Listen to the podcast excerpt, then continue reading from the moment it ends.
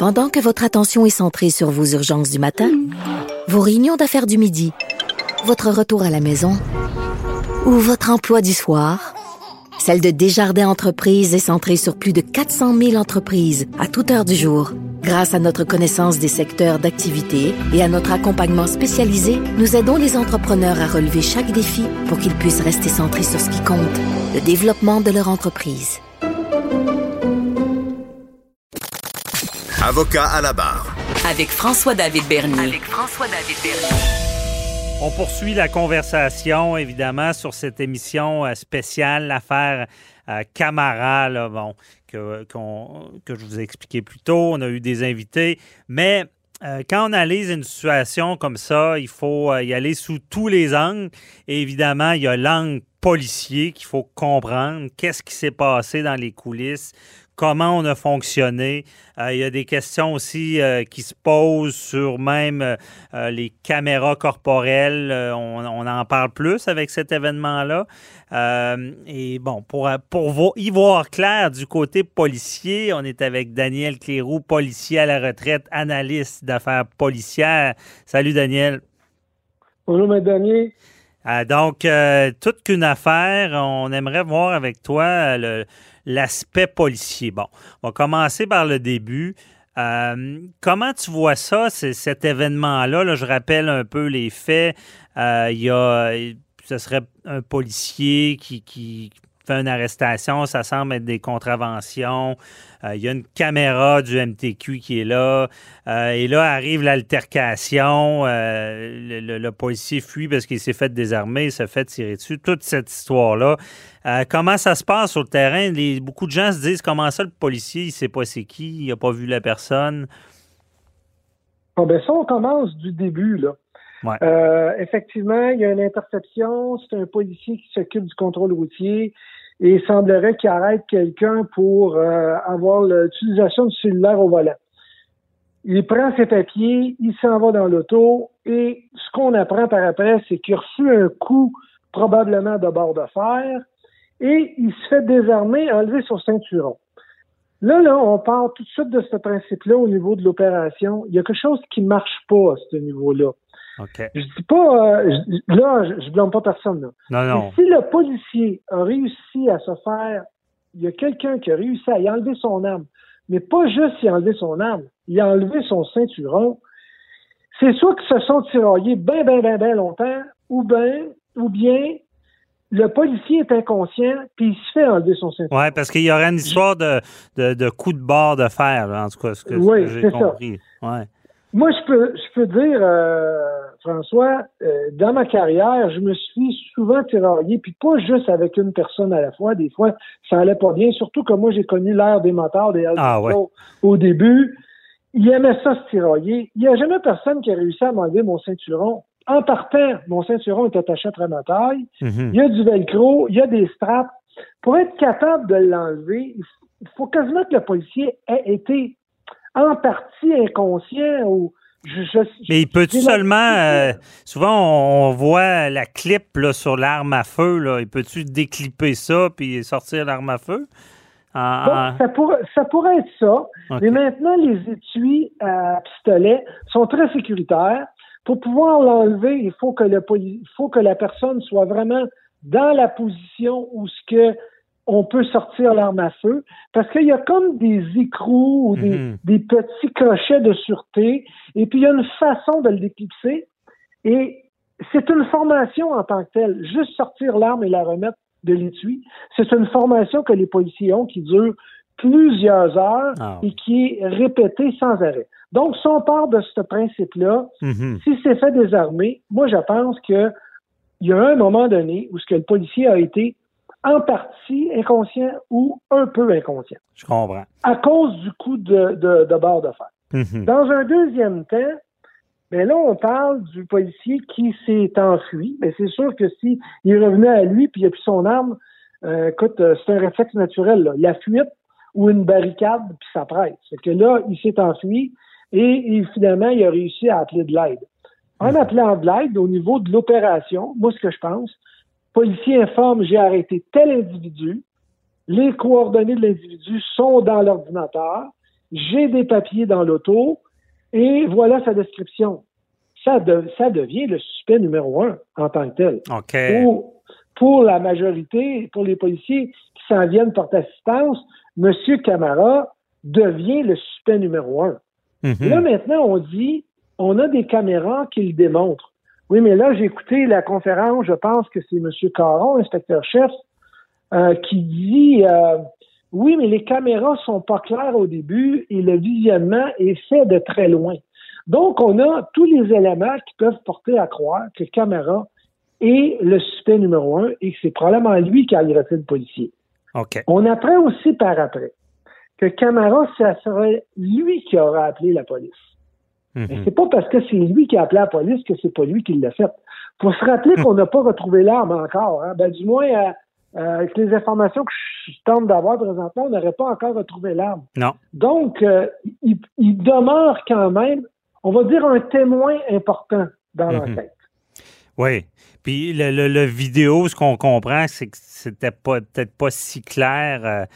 Euh, à, comprendre ce qui se passait là. Mais est-ce que est-ce que c'est de la fabulation de croire que c'est peut-être un dossier émotif pour les policiers que, parce que bon, dans tous les domaines, on le sait, euh, moi en droit, c'est pareil, quand on devient émotif, on, devient des fois peut-être moins bon, parce qu'on veut trop, puis on, a moins la tête froide.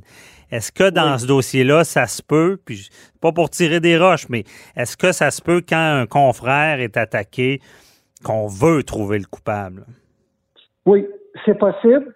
Et je suis obligé de dire que le policier qui a été attaqué, lui, il devait être très, très, très émotif. Mhm. Donc, lui, l'information que probablement il a à sa connaissance, c'est Camara, je me suis fait voler mon arme, puis je me suis fait tirer dessus. Mhm. C'est probablement ça qui trotte dans sa tête, parce que s'il y a un deuxième suspect, on laisse prétendre présentement qu'il y a un deuxième suspect, il l'a probablement pas venu, il l'a pas vu venir, ce suspect-là. Il a mangé un coup de barre en arrière de la tête, là.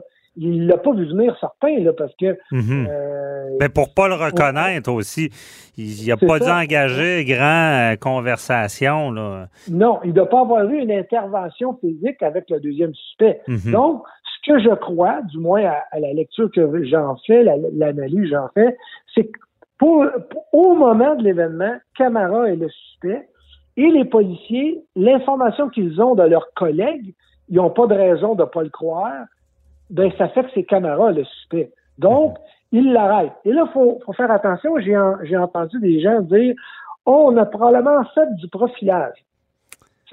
Lorsque les policiers donnent une description sur la route, là, je, vais, je vais faire, je ne ferai pas le cas de Camara, mais je vais dire, on recherche un homme de culture différente, avec la peau noire et un kangourou. Mais on cherche pas un blanc.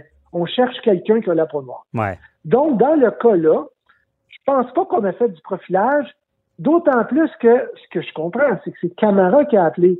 Et c'est lui qui est le témoin ou le suspect numéro un au moment où on l'arrête. Mhm. Donc, c'est normal que ce monsieur-là, on l'amène, puis qu'il soit arrêté. De là maintenant à dire qu'on le détient, c'est toute la preuve qui s'ensuit par après, la façon dont les policiers vont recueillir le reste de la preuve. Ben oui. Puis la détention, ça, je peux l'expliquer, la dangerosité qu'il faut regarder. Puis une, fois qu'on pense que c'est lui, c'était pas anormal de le détenir. Euh, c'est plus avant.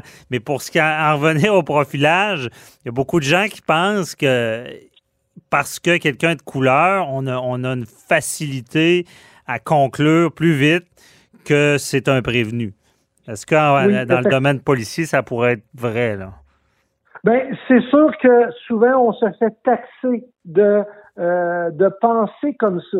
Mais comme je disais tantôt, on n'a pas arrêté n'importe quelle personne de couleur sur la rue, là, mhm. en tant que suspect. On a arrêté la personne dont les informations sont dans l'ordinateur de l'auto de police, dont les papiers sont dans l'auto de police et qui a été intercepté et qui s'est mentionné par le policier qui fait l'interception que c'est Camara qui était là. Donc, on n'a pas profilé quelqu'un, là. Mhm. On a arrêté quelqu'un qui est le témoin ou le suspect numéro un. C'est ça. Et de là, ben, maintenant, on l'arrête. On a tous les motifs raisonnables de croire que ça peut être lui. les policiers, ils l'ont pas détenu pour le plaisir. Ils ont demandé, tu sais comment ça fonctionne, ils ont demandé la permission au DPCP de le détenir. Hum. Et là, ben, il y a comparution, puis on doit présenter une partie de la preuve pour savoir si on continue ou non. Et quand vient le temps de présenter la preuve, on s'aperçoit que, ou ça, ça marche plus, c'est probablement pas le bon gars qu'on a, ou on n'est pas capable de démontrer correctement. Donc, il reste encore témoin, euh, témoin numéro un dans, dans l'affaire, M. Camara. Là. Oui, c'est ça. Il y a eu, ça on l'a expliqué, il y a eu retrait, mais c'est, il y a toujours une année pour redéposer s'il s'avérait que c'était lui. Mais on s'entend qu'il n'y a pas trop le profil. Je comprends qu'un criminel n'est pas toujours vêti de son, son, habit de criminel, comme on dit, mais euh, il, y a, de fortes chances que ça ne soit pas lui. Mais je comprends qu'il reste dans l'enquête. Euh, mais il reste que si on n'avait pas eu ce vidéo-là, il aurait passé, je veux dire, ça aurait été long, les procédures. Et puis là, il nous reste seulement une minute et demie, mais les caméras corporelles, est-ce que ça devrait être nécessaire? Parce que s'il n'y avait pas le vidéo du, du, MTQ, là, lui, là, il, passait dans le procès, puis euh, c'était peut-être une grosse erreur judiciaire, cette histoire-là. Oui, ben, je pense que si euh, s'il n'y avait pas eu les caméras de l'MTQ, effectivement, ça aurait probablement été long peut-être difficile à démontrer. Camara aurait eu vraiment une grosse, grosse preuve à démontrer. Mhm. euh, je pense qu'il s'en serait sorti parce que on n'est plus de, l'ère du western, là, où ce qu'on accuse n'importe qui juste pour accuser. Les preuves auraient probablement démontré que c'est pas lui. Mais si j'en reviens aux caméras corporelles, j'ai longtemps été contre je suis de plus en plus pour parce que de toute façon, les policiers sont filmés par toutes sortes de gens et tout, et tout ce qu'on voit présentement, c'est seulement ce que les gens veulent nous montrer, alors qu'avec les caméras corporelles, on va avoir la scène au complet, on va savoir ce qui s'est mhm. passé avant, on va savoir ce qui s'est passé après, et on va aussi entendre tout ce qui s'est dit, ben que ça en vienne là. Moi, je pense que les caméras corporelles, c'est l'option qui s'en vient.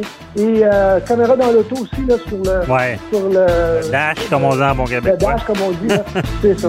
Bon, ben, justement, des vidéos sans montage, parce que des fois, quand c'est le voisin qui filme sa rue, c'est pas tout le temps évident, oui, à avoir l'entièreté, mais évidemment, avec ces, ces fameuses exceptions de confidentialité. Merci beaucoup, euh, Daniel Kierou, euh, d'avoir éclairé. Très intéressant.